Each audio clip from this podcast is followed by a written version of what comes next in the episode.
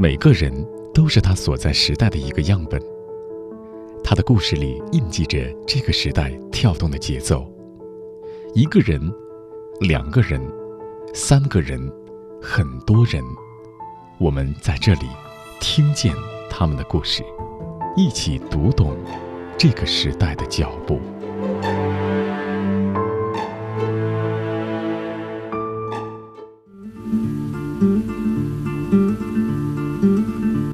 小顾，非艺术科班出身，曾是一名朝九晚五的上班族。二零一三年，在自媒体大潮中，他因为连续发布“小顾聊绘画”系列长微博而被大家熟知，并且成为多本畅销书作家。小顾用轻松、调侃、现代的语言，拉近了很多人与绘画艺术的距离。不是去寻找那些对艺术感兴趣的人，而是让一些。本来不感兴趣的人产生兴趣，能够把人带到艺术的门口，那我的工作其实也就做到了，我的目的也就达到了。而这种表达方式也饱受了专业艺术圈的争议。争议肯定会有啊！昨天刚看的一个好莱坞电影嘛，它社交网络，它有一句 slogan，就是说你不可能交五百万个朋友的同时，不可能不会制造一两个敌人嘛。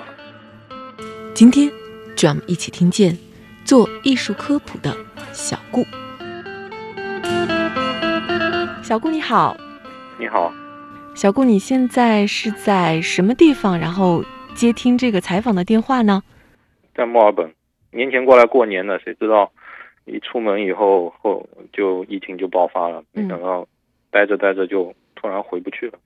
那在这一个宅的日子里边，有没有做更多跟创作有关的事情？昨天我看到你更新了一篇你自己的公号的内容，呃，就开始了一些新的内容的呃想法和创作嘛。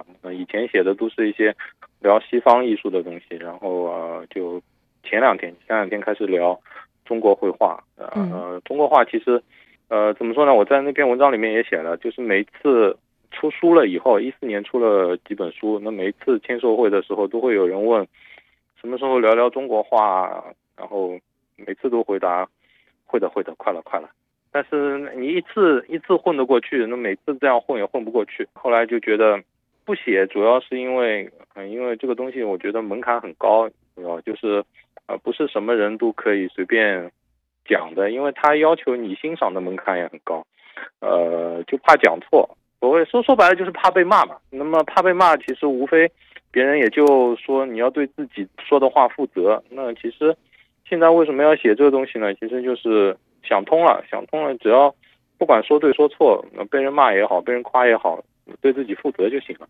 不不管聊什么绘画，其实都是站在一个所谓门外汉的角度去去理解，去提出自己的想法。嗯，因为也不是什么。科班出身，也不是专业的，也不是研究这个的。小顾，你看，你从二零一四年开始做小顾聊绘画，嗯，那么在今天的节目里边，我想首先一开始，我们不妨就给大家来讲一讲小顾平时是怎么聊绘画的。比方说，我给你几个词，我想看看你怎么会跟大家去聊这个事情。第一个是西方绘画，嗯，第二个梵高。这个是大家特别熟知的一个画家。第三个，我们说文艺复兴吧，这个好像也是你一本书的内容，对不对？对，是这样。我我们呢做一个呃，怎么说社交媒体的传播？那社交媒体的传播，它最重要的是要抓眼球。那么抓眼球最好的方式其实就是寻找关键词。那比如说你说的西方绘画，那西方绘画它的关键词其实可以把它关键词分成好几类，你可以把它分成看得懂。和看不懂，哎，那所谓？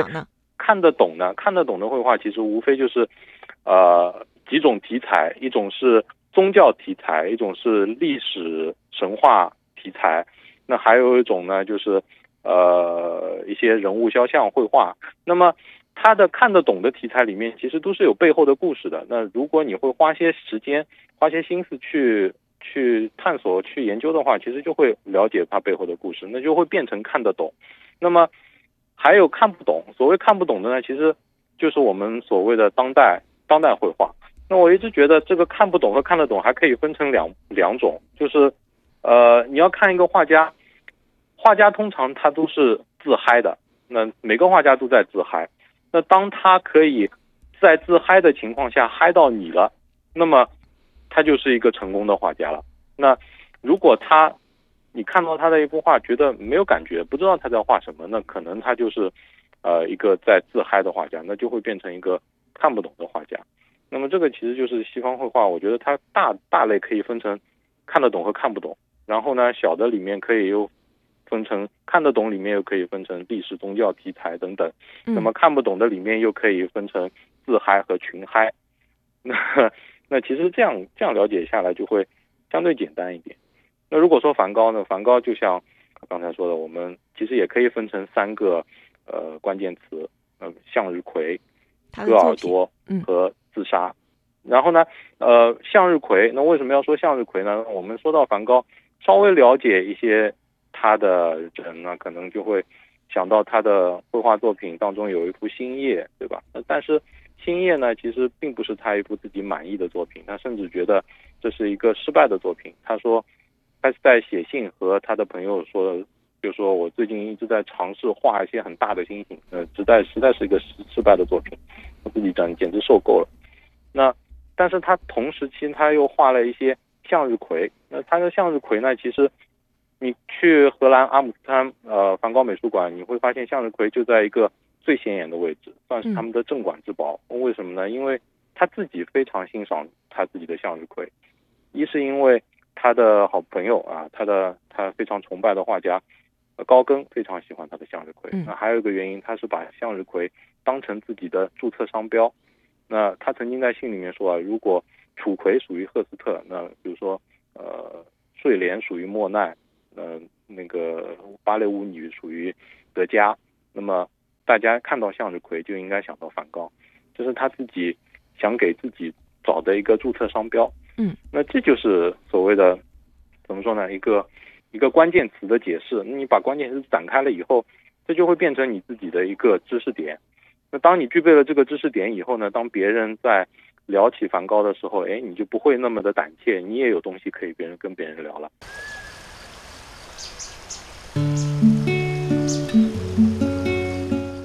你好，我是钟芳。因为工作的原因，我会接触到很多有趣的人。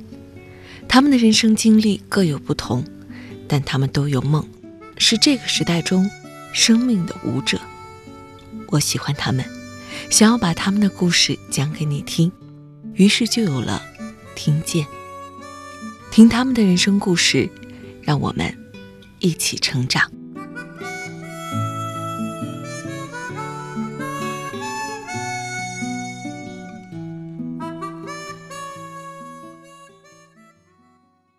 那你刚才说了这个西方绘画和梵高，我大概可以总结出来一个，就是一是在这个里边去寻找故事，对，然后另外一个就是去寻找他们不同的关键词，然后去很快简练的把它们概括出来。对。那对于第三个呢？文艺复兴。文艺复兴，我觉得只有一个关键词，它就是复古。复古其实很好理解，就是就相当于翻出。爷爷的牛仔衣，对吧？奶奶的裙子，呃，他六十六七十年代的，呃，服装打扮其实就是一种复古。嗯，那文艺复兴它复古其实就是复的，呃，古罗马和古希腊时期的古，因为在文艺复兴之前，它那段时间叫做中世纪。那为什么叫中世纪呢？因为它是夹在古罗马和文艺复兴之间的一个世纪，它这个名字起的都是非常的随便，就是就觉得。就就觉得这是一个非常黑暗的时期，那同时它也叫一个黑暗时期。那他那个时候的呃一些艺术呢，基本上都是一些宗教化，都是一些面瘫。当然这样说很也不大不大尊重这宗教的神啊。那但是呢，他他没有一些任何没有任何的表情变化。嗯。然后呢，当他们看到了一些古罗马的雕塑从地里挖出来了以后，就发现，咦，我们的老祖宗原来那么厉害，那就干脆我们来复古。那所以文艺复兴。复兴，复兴就是一个复古的一个一个动作。小郭，我想问你，就是当年是什么样一个事情让你说，哎，我可以用这种这样的一个方式，然后去跟大家聊一聊这个绘画艺术呢？我是这样，我现在在墨尔本嘛，因为我以前也是在澳大利亚生活。嗯然后呢，在澳大利亚生活的时候，呃，开始我从事的行业是设计，就是平面设计，然后就会对这些图像的东西会比较感兴趣，比较敏感。那然后当年有一个墨尔本有一个莫奈的一个展览，就去看，第一次去看，说实话自己根本看不懂。那莫奈的画，他远看就是一团浆糊，近看就是一团静静的浆糊。那然后看不懂怎么办？然后自己回家做功课啊，自己哎做功课了以后发现还蛮有意思的，然后就把这些有意思的东西就写在网络上。因为那个时候一三年的，一三年的时候，一三年的时候正好全民都在玩微博嘛，那那就在微博上面写，没想到有人喜欢，那那就继续写下去。其实是一个人来疯的举动。那个时候喜欢的人多吗？呃现在看来还算蛮多的吧？怎么怎么说多呢？这我记得有一次就是晚上写了一篇，写了一篇是教别人你怎么样快速的认出呃这幅画中的题材和是谁画的一篇文章，然后写完就去睡觉了。然后第二天早上起来就吓一跳，那个时候有那个热热门嘛，热门榜，然后热门榜我居然排在第一，然后排在第二的是汪峰，你知道，就是就那个时候大家不是说汪峰抢头条，然后第一次我我居然抢抢赢了汪峰，嗯，然后那那个时候就发现哎还好像是蛮多的，那什么时候，哎，我决定我要把自己的这个设计的工作然后抛掉，我要专心的做这件事情。怎么说呢？那个时候已经三十岁了嘛。我觉得啊人到三十岁的时候，你要做出一个对人生上面比较大的决定，很难，通常很难是自己主动决定的，通常呢要有背后的一个推手来推你一把。那这个推手呢，对于一个三十岁已经成家立业的一个男的来说，这个推手不通常不是婚姻就是事业。嗯那么我碰到的问题就是，呃，因为我碰到一个很好的老板，对吧？他那个每天上班的时候，他看他跟我说，你每天上班的时候你都在玩微博，对吧？你那么喜欢玩微博，那你就回家玩去吧。然后我就被开除了。那其实没办法，那没办法，然后就就想，哎，那既然国内有那么多人喜欢，那要不然回国试试看。嗯就是那么简单的一个理由。我觉得这很正常。因为我那个我研究很多艺术家，比如说高更，对吧？他一个法国的画家，他有一个很有名的，呃，毛姆曾经给他写了一本书，就以他为原型写了一本书，叫《月亮与六便士》嘛嗯，对吧？那他在里面塑造的高更的原型，其实就是为了他本来是一个很有钱的一个股票经纪人，然后为了艺术放弃所有，啊，然后去追求艺术。那其实你真正了解了他的故事以后，会发现其实也不是，他也有一个背后无形的推手推了你一把。那个推手就是他是一个股票经纪人，然后在那一年的时候突然遇到股灾，他也失业了。那失业以后才去开始追求艺术，把这件事情说得非常好听，非常漂亮。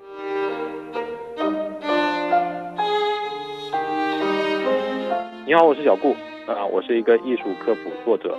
我喜欢用深入浅出的方式带你了解中西方的艺术。我在听见等你。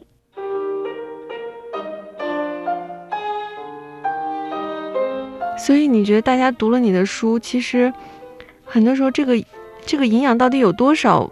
营养怎么说呢？方便面也有营养，对，没错 那。它只是没有那么多的营养，但是嗯它至少能填饱肚子。那你觉得你这个是一种什么食物呢？呃，我们就力求做到不要比方便面差了，对吧？它如果没有营养，至少也不要有害就行了。那我举个例子啊，就假设假设，举个比如说郭德纲，郭德纲他用《三国演义》或者用《三国志》或者用《水浒》，他来说了一段相声。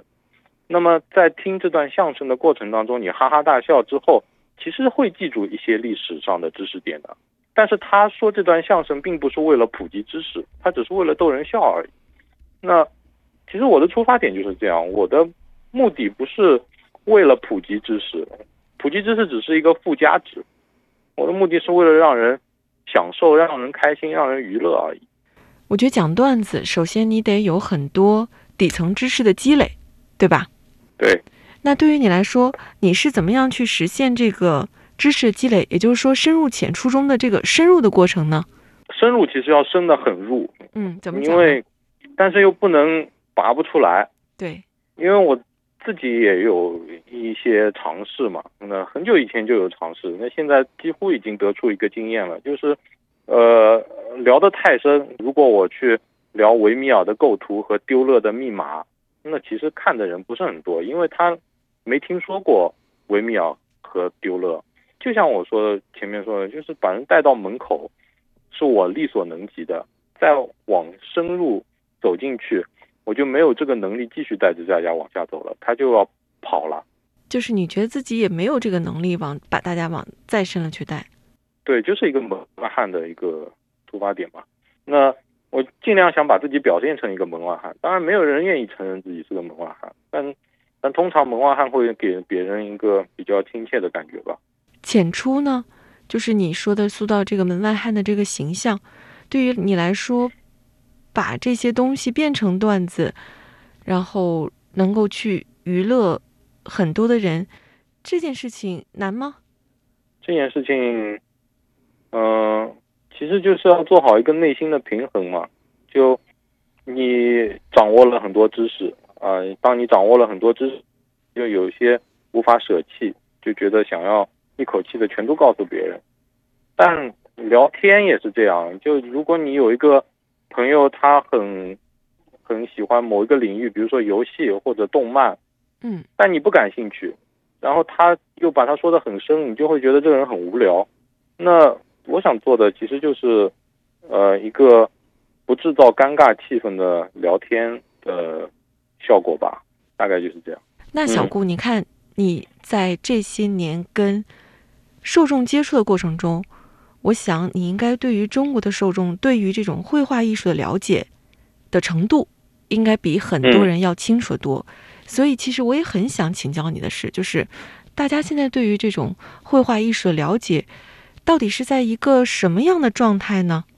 呃，这是一个非常好的问题。那那我因为这是我们平时也会呃整天讨论的一个问题，就是大家到底是在一个什么线，对吧？那呃。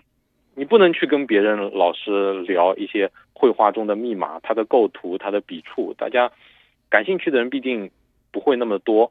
那我们其实，我觉得他其实就在一个什么？现在我举个例子啊，就比如说，嗯，当你告诉别人梵高是画向日葵的，莫奈是画睡莲的，那大家就已经很受用了。大概其实就是在这个程度。那么，呃，当你说到西方的画家，大家脑子里面通常只能。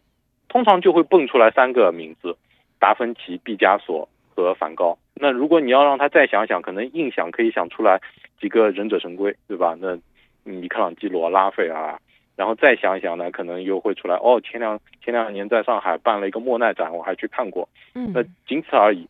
那么在这个程度上面，我觉得再往深了，那么就会不会有那么多的人看。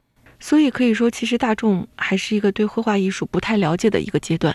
对，我觉得大家是会对他感兴趣，想要去了解。但是如果你一下子说的太多，那就会被被被甩掉。因为现在的它的内容太多了，我们可以每天可以看到内容太多了。我可能会花更多的时间去看一个车祸现场。那你会分多少时间给艺术呢？那我觉得艺术这种东西，它其实就是一个茶余饭后吃饱了没事干的是业余消遣。那你生活当中。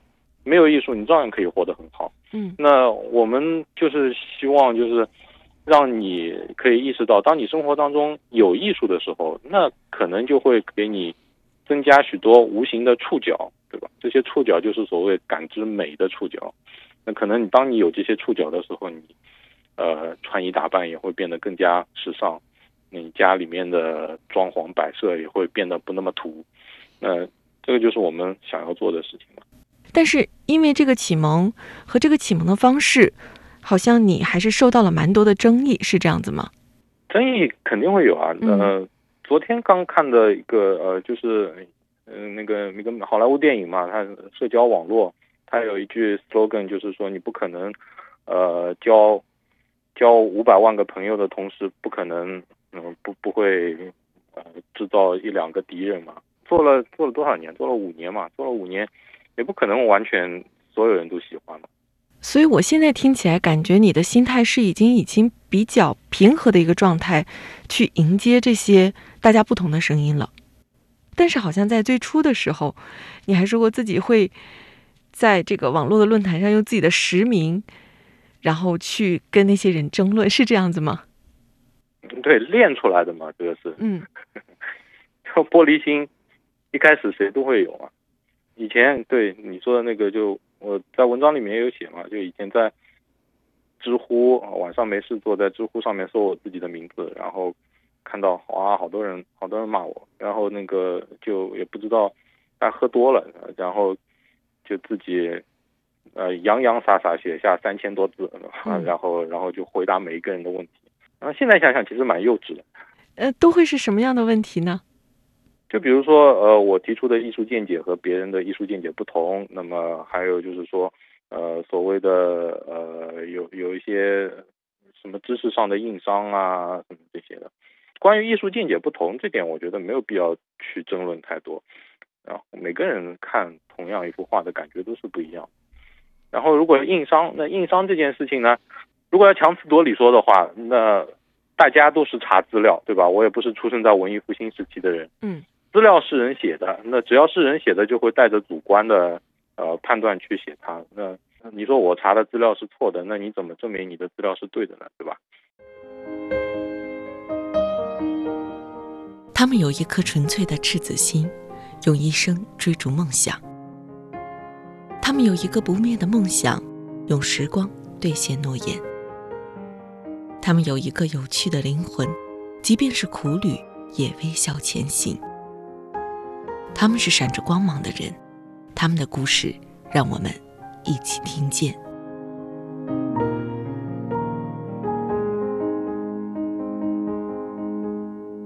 你在这个艺术里边，应该说浸润了很长的时间了。它对你的影响是什么呢？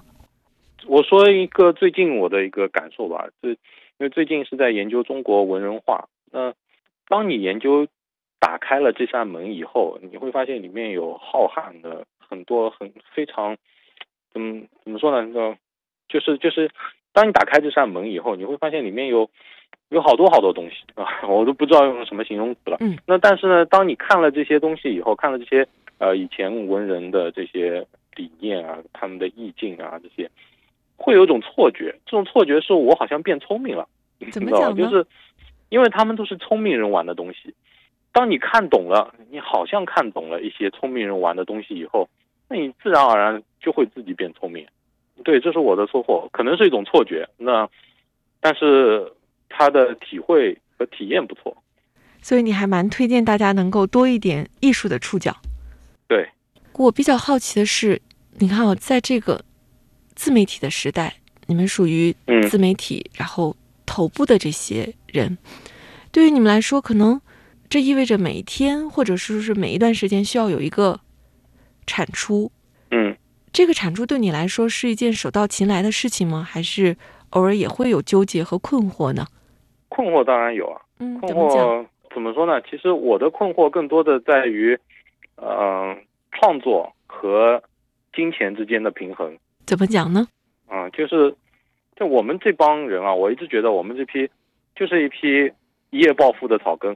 那么以前没见过那么多钱，那突然间，哎，我发现，呃，这个我平时我们开始玩社交网络，我觉得大多数人啊都不会是去冲着钱去的。那么如果冲着钱去，其实也不一定做得好。嗯，大家都是为了好玩啊，兴趣。那我开始做，无非就是想红嘛，对吧？那所谓的想红，就是下面很多人点赞也。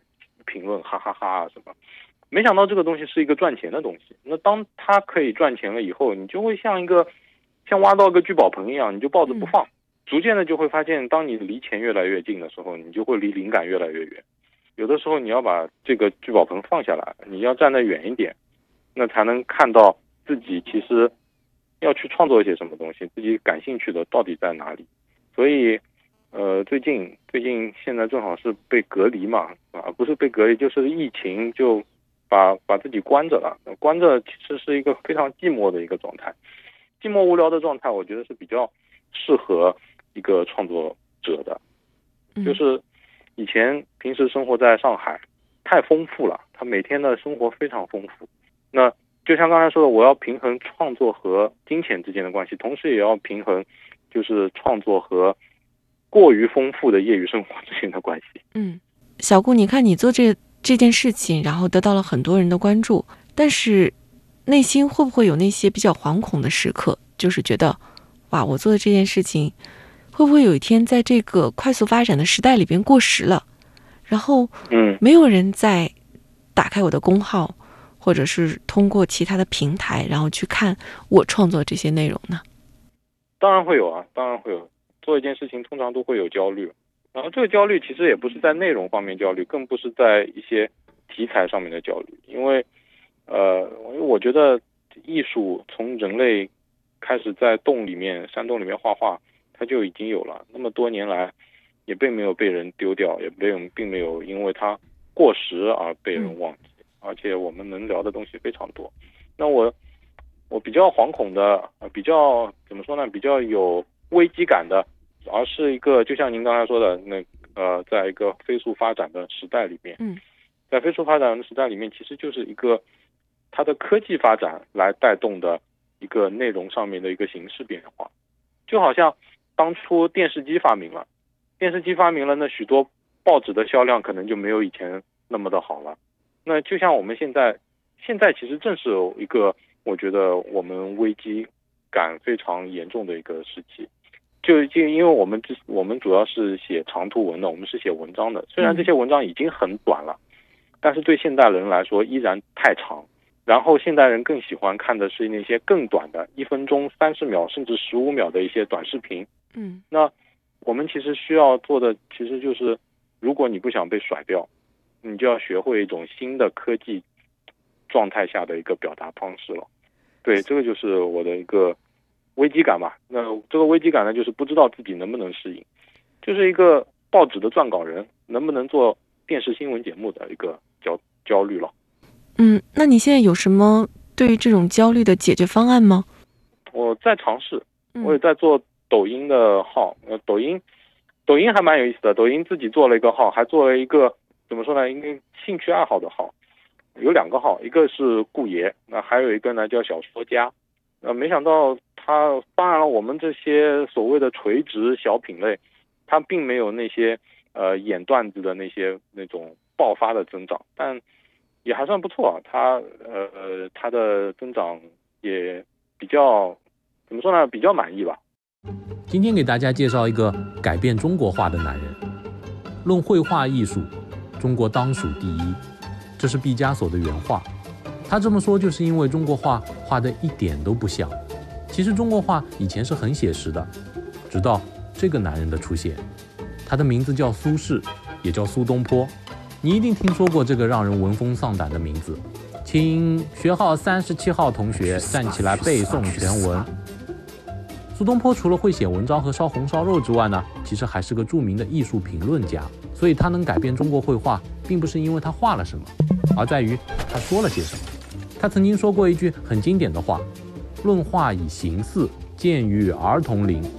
那意思就是，如果你看画只追求画的像不像，那你就是个低能。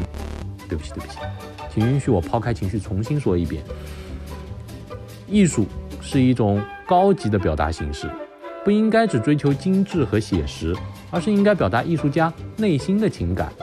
啊，听起来就很高级，不是吗？这就是耍嘴皮子的至高境界。要知道，西方艺术。要到整整八百年之后才提出了这个观点，难怪画什么都不像的毕加索，在看到中国画后会情不自禁地说：“真正的艺术就在中国。”我最搞不懂就是你们中国人为什么要到巴黎学画画，就是也会去寻求新的平台、新的表达方式。对，否则的话你就会被忘记。那要不然，其实要么你就是跟上时代，嗯，要不然你就。坐在一个地方让时代围着你转，这个我们比较难做到，不太可能。所以，其实你对未来还是有一些焦虑和恐惧的。当然会有了，就比如说，呃，现在现在最新的一种营销方式就是直播，对吧？全民直播，这个直播可能就不是我会擅长做的一件事情了，因为因为很久以前就尝试过，已经出现过好多车祸现场。当然了，那很久以前它并不是像现在的一个。直播的环境，嗯，那以前的直播的环境，它纯粹就是上去看热闹的。那现在其实是带着目的性的，那我看看看别人一个销售产品啊什么，这但里面的逻辑其实我都自己都搞不懂。那这个可能就是我无法，我知道非常清楚的知道自己无法转变成那个样子。那如果接下来的内容世界全是这个样子，那其实也就是没有生存的地方。小姑，那你觉得在这些年做的过程中，然后你之前看到的一个世界的状态，和你做了这六年下来之后，你所看到这个世界的状态有什么变化吗？就是你可以吸引别人的内容变得越来越短，你需要变得越来越精炼。那有的时候，就是我不知道会变得多短的焦虑。那有的时候就会觉得，那我不能再短了。小顾，其实聊了这么久啊，就是我会有个想法，说艺术到底是什么呢？它到底是一个奢侈品，还是一个在这个时代大家慢慢可以有的一种必需品？你会怎么想这个问题呢？我觉得啊，艺术在不同的时代它是有不同的功能的。嗯，那最早期的时候，艺术。它可能是用来记录啊，或者是用来传播圣经啊，传播宗教。那再晚一点的时候呢，它开始用来记录人像。那当照相机发明了以后呢，照理来说，绘画艺术应该消失，哎，但它并没有。那你会发现，艺术其实是一个在现在来说是一个呃茶余饭后、业余消遣的事情了，它并没有它的必须性。呃，你生活当中如果没有艺术，你照样可以活得很好。但如果你生活当中有艺术的话呢，那可能会给你增加一些无形的触角。就比如说啊，就比如说，如果我们去呃一些欧洲的城市，比如说意大利啊、荷兰啊这些城市，那么在意大利任何小城市，你看到一些老爷爷老奶奶，他们都会穿的非常得体。为什么呢？因为他们就是被艺术、被文艺复兴的艺术耳濡目染长大的一群人。嗯，那自然而然就会让人变美。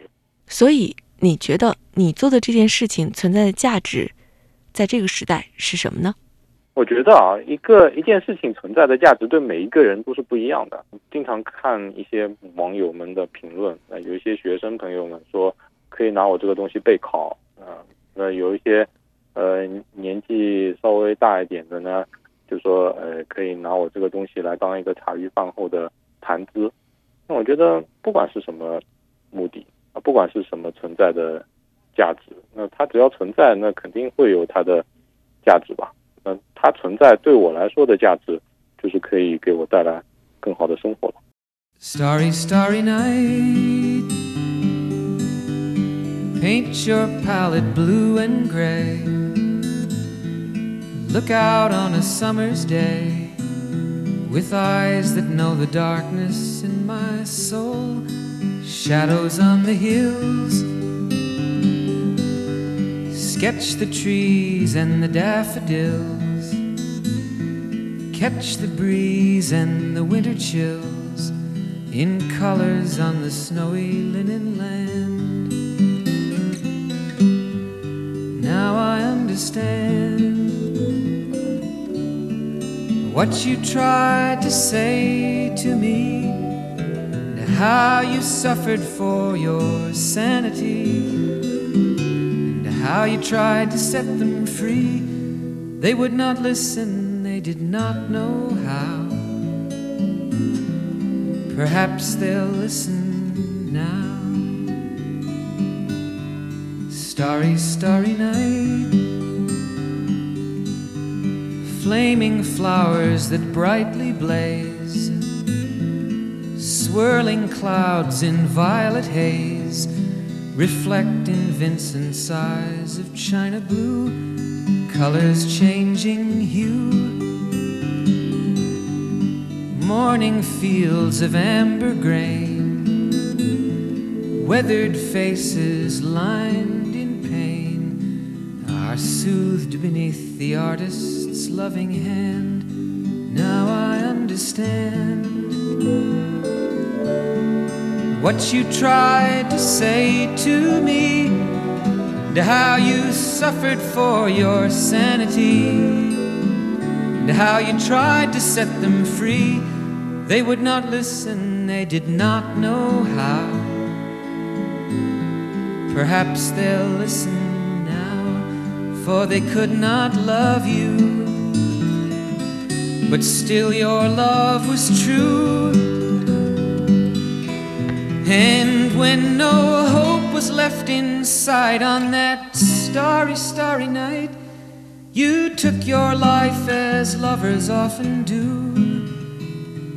But I could have told you, Vincent, this world was never meant for one as beautiful as you.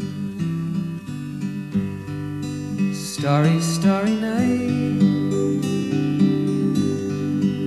Portraits hung in empty halls, frameless heads on nameless walls, with eyes that watch the world and can't forget, like the strangers that you've met. The ragged men in ragged clothes, a silver thorn, a bloody rose, lie crushed and broken on virgin snow. Now I think I know what you tried to say to me, and how you suffered for your sanity, and how you tried to set them free. They would not listen, they're not listening still. Perhaps they never